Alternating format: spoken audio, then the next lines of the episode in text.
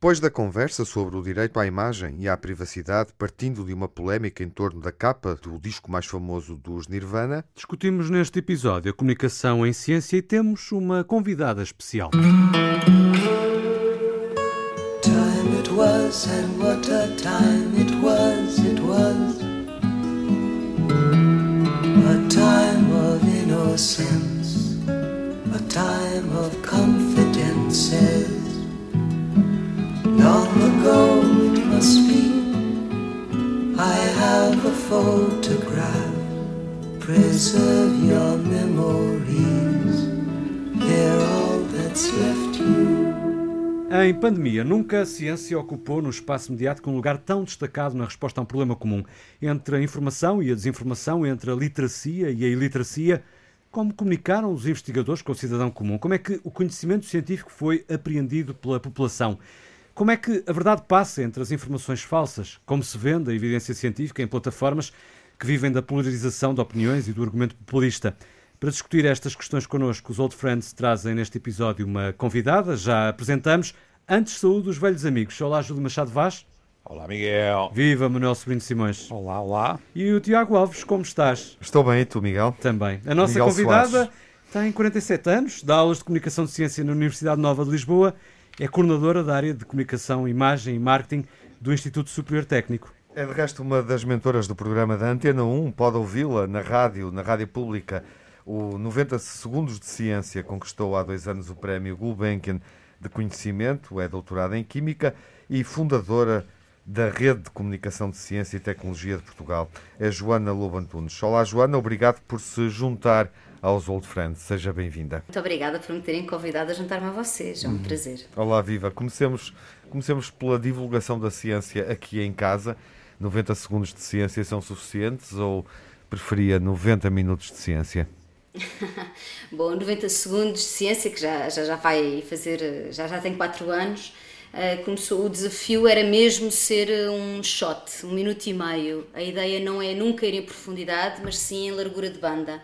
A ideia com 90 segundos foi de darmos a conhecer a variedade, a quantidade e a qualidade de ciência que fazemos em Portugal. O desafio é termos um cientista diferente todos os dias aqui na Antena 1 e, e, e, na verdade foi muito curioso porque quando nós começámos as pessoas surpreenderam. Um diferente todos os dias, mas tens assim tantos. Bom, já vamos em quatro anos com o diário já entrevistámos mais de mil cientistas portugueses que fazem investigação nas mais diversas áreas e nos mais variados pontos do país, portanto a ideia é mesmo despertar a curiosidade das pessoas para aquilo que existe sem termos de necessariamente ir em profundidade. E depois deixamos links e pistas para que todos possam aprofundar o seu cientista e a sua ciência preferida, mas a ideia é mesmo porque um dos problemas é que temos pouca ciência ainda no espaço público uhum. e nós queríamos pô-la de uma forma apelativa para quem ainda a conhece pouco. E essa era claro a minha que... questão, obviamente, 90 segundos diários são suficientes, 90 minutos uh, diários ou semanais seria o, seria o céu, seria desejável, para lá caminhamos, mas falta uma literacia para a ciência no espaço mediático português? Eh, sim, também. Um dos, um dos problemas uh, que, pelos quais nós temos pouca ciência no espaço mediático é que temos poucos uh, jornalistas especialmente preparados para lidarem com as notícias de ciência, que consigam ir além da boa notícia Hoje cientistas descobriram que, não é? Que é aquela uhum. coisa que faz manchetes e que normalmente os cientistas nem sequer são questionados, nem, ninguém é posto em causa, ninguém procura um contraditório, nem sequer um comentário de um colega na uhum. área, não é? Toma-se pelo a revisão pelos pares do artigo científico é tomada como um fact-checking suficiente. E é, para a parte científica, sem dúvida. Mas depois, para pormos no espaço público, aquilo que nos acontece é conseguimos ter alguma ciência em jornais, uhum. pouca em rádio e quase nenhuma na televisão. Uhum. E como sabemos, a televisão é o meio que, como, como o Júlio Machado Vaz sabe melhor do que nós todos juntos e a dormir, é, é o meio que chega a mais pessoas, não é? Portanto, nós, ao não termos a ciência representada nos meios que chegam ainda a mais pessoas, ficamos sempre um bocadinho coxos. E, portanto, a pandemia abriu aqui uma possibilidade incrível claro. que eu não tenho a certeza que tenha sido completamente bem aproveitada. E essa é uma linha de reflexão que queremos trazer para este Old Friends, justamente o contexto da pandemia uh, e a oportunidade que existe, como é que se comunica em função também desta realidade. Uh, estava, estava a ouvir a resposta a, a esta pergunta, a, à segunda pergunta que coloquei, uh, a questão da, da, da, boa ciência, da boa notícia. De facto, isso determina a escolha e o alinhamento noticioso e informativo. Uh, imagino que seja também aquilo que os cientistas querem partilhar. Uh, imagino, sobretudo, imagino não, eu tenho a certeza, aquilo que os ouvintes querem conhecer é a boa notícia. É a investigação que deu certo, é algo que abre esperança, Joana. Sem dúvida, mas a questão é que um dos problemas de mostrarmos apenas a ciência na boa notícia Exato. é que eu, eu não disse que não havia um problema, eu é, disse ah, que havia, quero, eu disse que havia uma expectativa, havia um enquadramento sim, sim, sim. mental ainda em 2021 para a ciência ser comunicada assim. Estou à espera, obviamente, que me contradiga. Sim. Sim, bom, na verdade, existe a cultura de que a ciência, quando é dada, é porque é boa notícia. Exato. Ou então é o fé de ver, não é? Ou é o fé, aquele fé de ver é. engraçadíssimo, que é, eu Sim. gosto sempre quando há qualquer coisa que emagrece, que Exato. não é suposto emagrecer, são as minhas preferidas. E o vinho tinto, É uma questão um bocadinho ótimo. religiosa, porque não dizemos é... o Messias não chegou hoje. Estava previsto, mas não chegou. É. Mas, mas, mas isso eh, foi, na verdade, isto é ao mesmo tempo é um bocadinho, é um bocadinho é um bocadinho um castigo, porque eh, a ciência, para começar a entrar no plano mediático, teve de entrar pela atualidade. Aliás, não é por acaso que a semana se dividiu, os, os grandes uh, uh, jornais científicos, o Nature, Science, New England Journal of Medicine, e, eles dividiram a semana. Um sai à quarta, outro sai à quinta, outro sai à sexta. Isto para quê? Para conseguirem largar os seus comunicados de imprensa com as notícias mais impactantes, porque eles sabiam que para entrar nas notícias tinham de vender a boa notícia e tinham de vender a atualidade.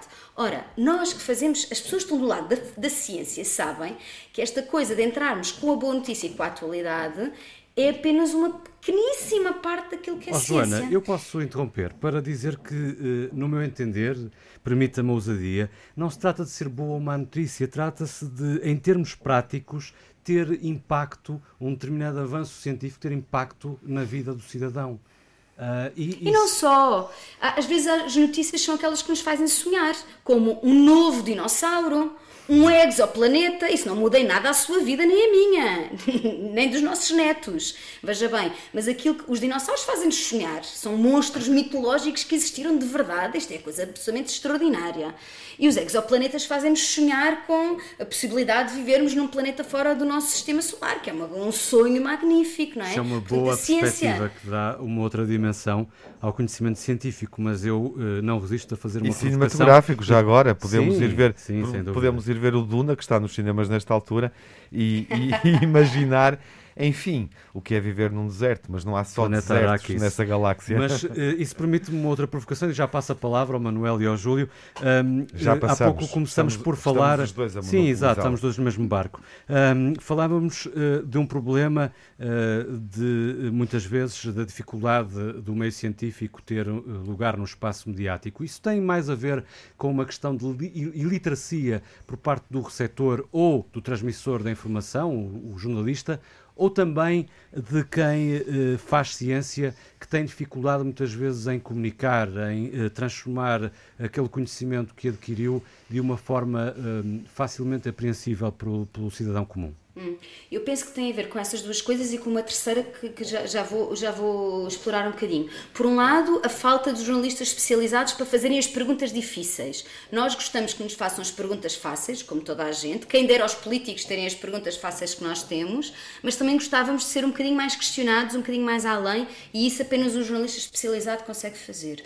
Por outro lado, estamos também a querer trabalhar a literacia comunicacional dos cientistas para serem claros a falar, uhum. para perceberem que se falarem com jargão técnico, claro, ninguém vai ninguém perceber vai nada do que eles dizem. Isso é aplicável a todos os domínios, não é? Completamente. E se nós não conseguimos perceber o que é que a pessoa nos está a dizer, é impossível termos empatia nem gosto por aquilo que nos estão a comunicar. E depois há um terceiro ponto que é, nós não queremos, nós queremos ir além da boa notícia, porque como eu estava a dizer há pouco, isto é apenas uma parte daquilo que é ciência. Aquilo que faz faz da ciência e ciência é muito mais do que o resultado final. É todo o processo, é o método, é a maneira, é a procura das, das, das respostas, é a maneira como nós entusiasmadamente procuramos as respostas a algumas perguntas e mais. Às vezes aparecem-nos respostas que nós não estávamos de toda à espera, que nos abrem um novo leque de perguntas e onde se encontra coisas absolutamente magníficas e universos inexplorados, sejam eles moleculares ou exoplanetários. Há pouco e, dizia portanto, que, nos... a, que, a, pandemia uh, foi uma oportunidade de certa forma perdida, porquê?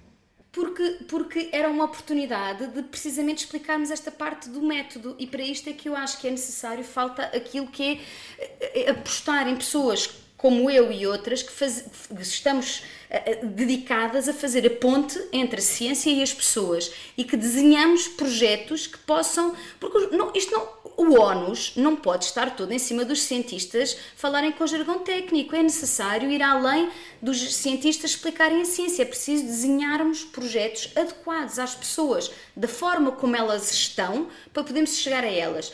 O coronavírus foi uma hipótese absolutamente extraordinária porque nós vimos a ciência acontecer em direto à nossa frente. Apareceu um vírus do qual nós não sabíamos praticamente nada. Conseguimos descobrir que era daquela família de vírus e conseguiu-se descodificar o seu genoma num tempo absolutamente recorde ao vivo, praticamente à frente das pessoas. Mas, Joana, Isto foi há, absolutamente há, incrível. Há aí uma curiosidade muito interessante do ponto de vista da relação da ciência com o público em geral e os jornalistas, os comunicadores como mediadores que é estávamos todos a viver em tempo real esse desconhecimento e esse, e esse progresso, essa conquista de conhecimento. Sim, foi, foi, foi uh, interessantíssimo de ver e ao mesmo tempo um, um bocadinho complexo, porque uh, explicar às pessoas, as pessoas queriam entramos todos, de olhos fechados, numa sala que não sabíamos que mobília tinha, nem como é que era a sua arquitetura.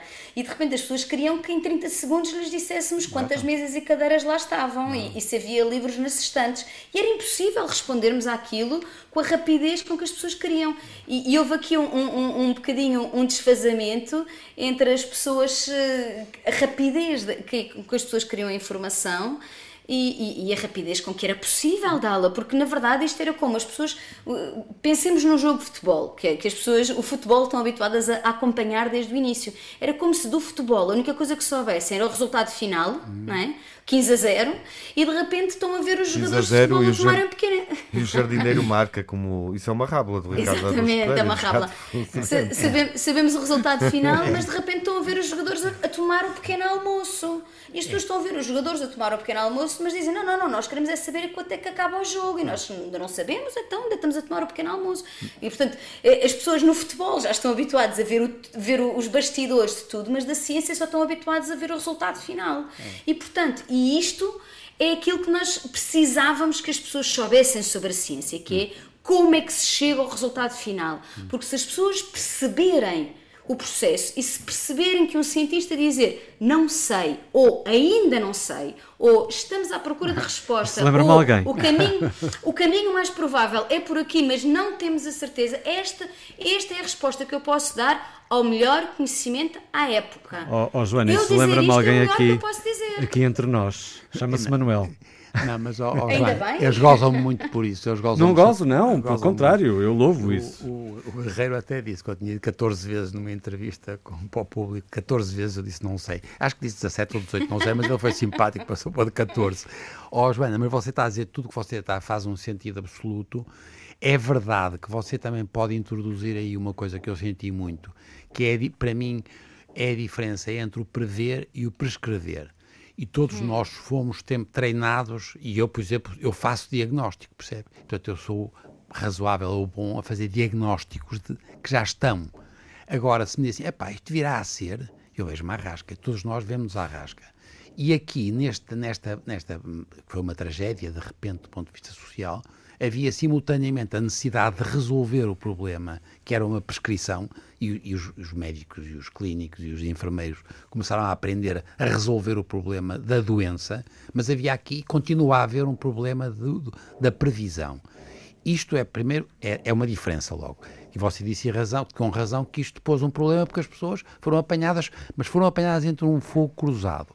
O segundo aspecto, e você também já, no fundo, assinalou, que eu acho muito engraçado, é a existência de um aumento da ansiedade e do medo. E o aumento da ansiedade e do medo cria uma situação de maior dificuldade de fazer passar uma comunicação qualquer. E você, de resto, você tem sido muito assim como eu sou bom a dizer, não sei, você é bom a dizer, é preciso é ouvir, é pá, vocês ouçam, vocês ouçam, porque nós, o grande problema não é falarmos, é ouvirmos. E nós, que em português, estamos cada vez mais treinados a falar, cada vez menos a ouvir. E até porque o tempo é muito rápido. E houve aqui um elemento muito engraçado que foi o medo e a ansiedade desta doença. A última coisa que tem graça, desculpem lá, eu voltei atrás, eu até perguntei como é que se lembrava, como é que o, o Fino era conhecido, sabia-se, eu tínhamos esquecido o primeiro nome, é Carlos Fino, por causa do problema da importância da ciência em Portugal.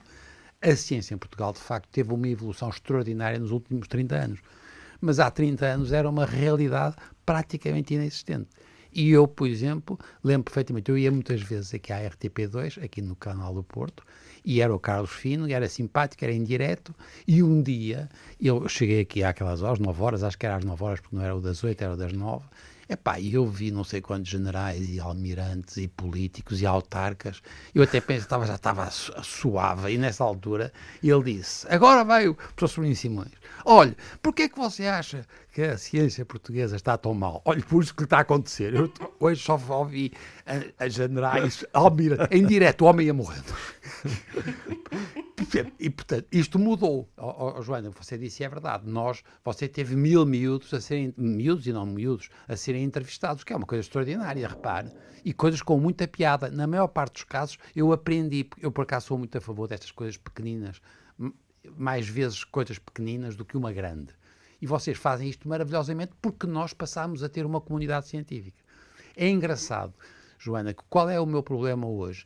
É a fraqueza das instituições e parte desta fragilidade, para mim, nas respostas, é a fraqueza, a fragilidade das instituições. Quer está um problema com a Ordem dos Médicos e com os sindicatos médicos, etc., como há com os sindicatos enfermeiros, como há com as ordens, mas também com as próprias instituições. E a Joana sabe isso melhor do que eu. Por exemplo, o técnico é excepcional, porque vocês, desde o, desde o princípio, desde o tempo do Zé Mariano, por exemplo, ele fez disto uma coisa muito interessante, a reforçar a ideia da comunicação. E, portanto, chapou por aquilo que você diz. Eu, por mim, a única coisa que eu estou convencido é que nós continuamos a ter aqui um problema que é uma, in, uma enorme falta de informação ou desinformação de uma quantidade imensa de portugueses. E este é que é o meu problema. Posso responder? Ah, sim, não, claro não, que sim, isto é aberto. Não, não, não. Eu tenho imensa pena não estar consigo ouvir, Cristina, tem mais graça a estarmos todos a interagir. Um, sim, eh, concordo com, com, com, tudo o que está a dizer e as instituições eu comecei logo a suspirar aqui deste lado, não sabia para que lado é que ia levar, havia tanto para comentar sobre aí que eu se calhar nem sei se começo, nem sei se começo que ainda me meto aqui numa camisa 12 varas. Mas, eh, mas a verdade é esta, esta coisa de chegar a públicos mais, mais complicados é, é um dos pontos mais fundamentais. Eu no outro dia estava a conversar com, com colegas da área que dizia desta coisa dos projetos pequeninos ou projetos grandes, eu dizia que nós precisamos dois tipos de, de, projetos para conseguir chegar às pessoas. Por um, precisamos de largo espectro, programas assim como 90 segundos, que servem para cobrirmos uma larga, uma larga faixa de ciências e chegamos assim às pessoas, mas nem sabemos quem elas são. E depois é necessário termos uns programas gourmet em que vamos ter com as pessoas e conseguimos verdadeiramente fazer coisas transformadoras, como de resto vocês fazem no Porto, no, no, no IPATIMUP e no IBMC, hoje em dia I3S, mas, mas eu, eu conheço muito bem que também, tam, também o fazem e, e, e, muito bem, que é nós, nós temos não só de, de apostar no largo espectro, como também trabalhar com faixas específicas da população e mais, em direto, contacto ao vivo. Exatamente. Isto significa é que vamos chegar a menos pessoas, mas com poder Portanto, transformador que o Manuel gosta incrível. de contacto ao vivo e claro, em direto. Claro, não, É oh, Joana, é isso mesmo. Isso é que é fundamental. Claro, É- é- isso. E é verdade. Mas, e na verdade nós precisamos das duas coisas. Claro, Porque, por é- um lado, precisamos despertar curiosidades e depois fazer esse trabalho a fundo com algumas populações, em especial aquelas a quem a ciência não chega. Uhum. Porque as pessoas das classes média, média alta já têm acesso a muita informação. Mas onde nós podemos ser mesmo transformadores são aqueles que ainda têm menos acesso e que aí de repente abrimos um mundo de possibilidades. A E aí, e aí as crianças são muito bons e os estudantes, quer dizer, nós temos que de facto fazer uma aposta muito grande nas coisas com, com gente muito nova, porque eles têm também um efeito engraçado para, os, para as velhas. De, resto, isto demonstrou-se, por exemplo, que reciclar o, o lixo foi das coisas mais extraordinárias, a utilidade das crianças serem postas a fazer uma espécie de literacia do lixo. Mas o que você está a dizer, Joana, que tem muita graça, percebe? É a sensação que nós temos nós precisávamos de saber mais no sentido real. E a nossa cultura já era muito retórica. E, por agora, independentemente de ser, por exemplo, também é verdade para a cultura, aqui para nós, para a cultura em sentido. Hum. E isto nós fomos sempre a favor da retórica. E esta coisa do Zoom e das, das coisas à distância, etc., aumentaram esta ideia de que nós, com à distância e com muitos dados, nós ganhamos conhecimento e não ganhamos. Quer dizer, eu acho isso muita graça, mas nós não ganhamos. Nós só ganhamos se aquele conhecimento tem uma âncora nas pessoas e no, o, o brilhinho nos olhos das pessoas, etc. E, portanto, estou totalmente de acordo consigo que eu, eu apostaria, apostei sempre nisso. Que é e, é Deixa-me só dizer ao, ao, ao, Manuel que o 90 Segundos de Ciência é assim é uma espécie de ciência aos pacotinhos e é também, hum. Júlio, uma espécie de amoré. É, é. Mas sem açúcar, não é? Mas sem açúcar, não é açucarado. Isso, está muito, isso, em muito boa forma. E, o, aqui, o Tiago está bom, cara. É lá, sério. É, tá, eu, pensei, eu pensei que tinha adormecido e acordado agora. Isso, isso às vezes era, era era Obrigado, sonho, Manel. Era o sonho de quem nos coordena, porque se nós fizéssemos sempre em 90 segundos, nunca ultrapassávamos o tempo que nos é atribuído. E Sim, com açúcar. Não vamos ser tão rigorosos. O Amoré tem que 4, 5 minutos, portanto. O Amoré tem 5 minutos em teoria, mas às vezes pisamos o risco. Mas eu, está, eu, eu estava a ouvir este, a este homem de ciência não se pode queixar, por amor de Deus. É uma não é? ciência não exata. É uma ciência não exata. Mas qual ciência? A do amoré. É uma ciência ah, não exata. Claro. O, o, o amoré às vezes fala de ciência, não é? Muitas vezes não fala disso. Por exemplo, nós devemos estar atentos. Eu, eu li com enorme interesse a, a entrevista da Joana hum. e reparei, Exatamente. E reparei que hoje ela mudou um dos fediveres, porque na entrevista ela falava que adoraria aqueles anúncios de que o chocolate, chocolate emagrece. É e, e, hoje foi o vinho tinto. Está, é? está a melhorar. Eu, está a melhorar. Eu, eu, subscrevo, sugeria que passássemos aos queijos também. Isto é constantes públicos, ao, ao Exatamente, é, é assim. Agora, há, há, há, uma coisa que me veio à memória, eh, uma, uma frase batida, diria ao Sérgio, eh, com a questão do, do espectro, da necessidade de nos movermos em dois registros e da responsabilidade que isso implica. Há muitos anos atrás, eh, quando eu fazia o Sexualidades, um dia, já não sei qual era o tema, mas eu fiz uma, uma conferência aqui, aqui no Porto e no fim da conferência, uma, uma colega nossa, nossa, minha e do, e do Manel, era médica, uhum. uh, uma colega nossa, eu estou a ouvir-vos murmurar. Uh, uma colega sou nossa eu, sou eu. Veio, é, veio ter comigo está com, e disse: está sou, eu, sou eu que estou a perturbar é, a aula. Estou com aquela sensação de estar a perturbar a aula. Mal comportado. Ó oh, Manuel, ouvido e perímetro abdominal.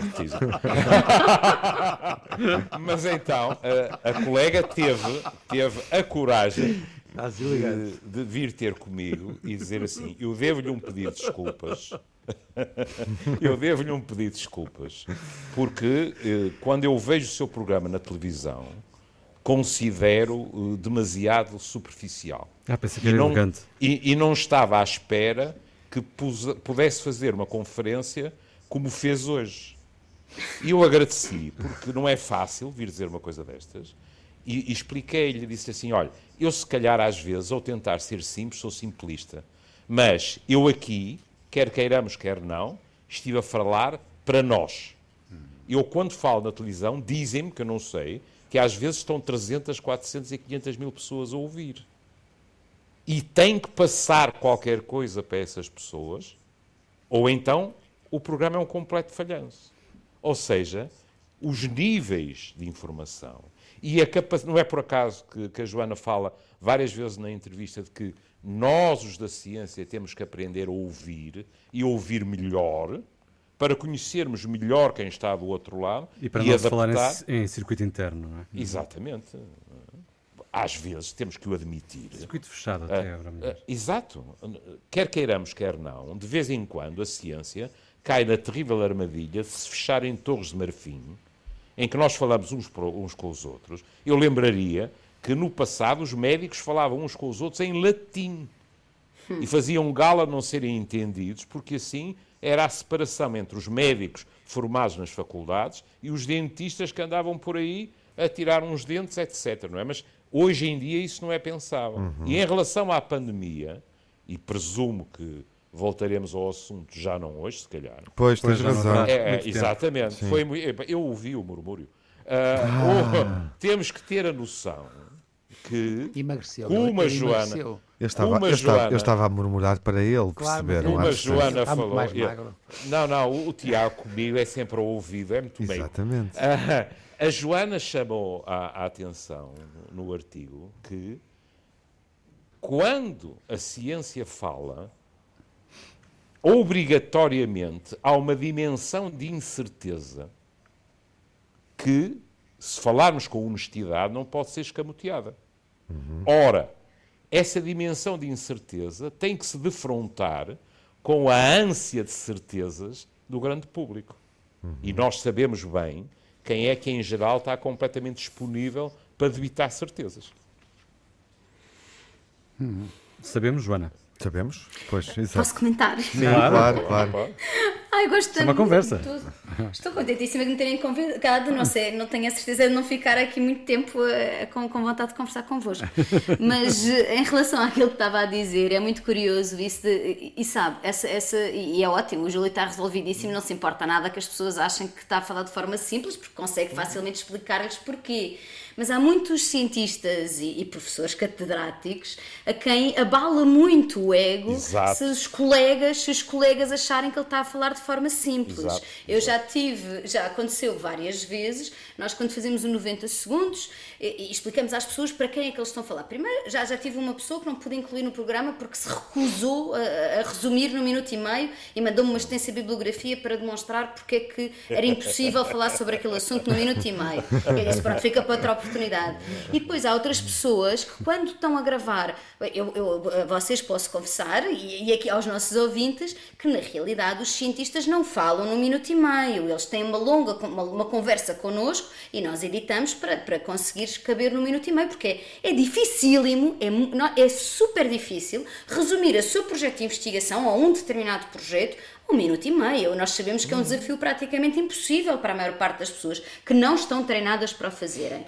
Mas aquilo que acontece muitas vezes é que as, se esquecem que não estão a falar para colegas e não é por, por ai se eu disser assim os meus colegas vão pensar que eu não sei como é que se usam as palavras sérias não têm que ter medo. Os colegas sabem que vocês sabem usar as palavras sérias e caras e difíceis, mas as pessoas que estão a ouvir a rádio no carro, em casa, onde for, não conhecem a palavra mitocôndria, não conhecem a palavra anosmia, não conhecem a palavra síndrome do túnel do carpo, não conhecem. E, portanto, é preciso explicar-lhes do que é que estamos a falar. Eu já precisava de uma bússola de um GPS perante estes três termos que fará.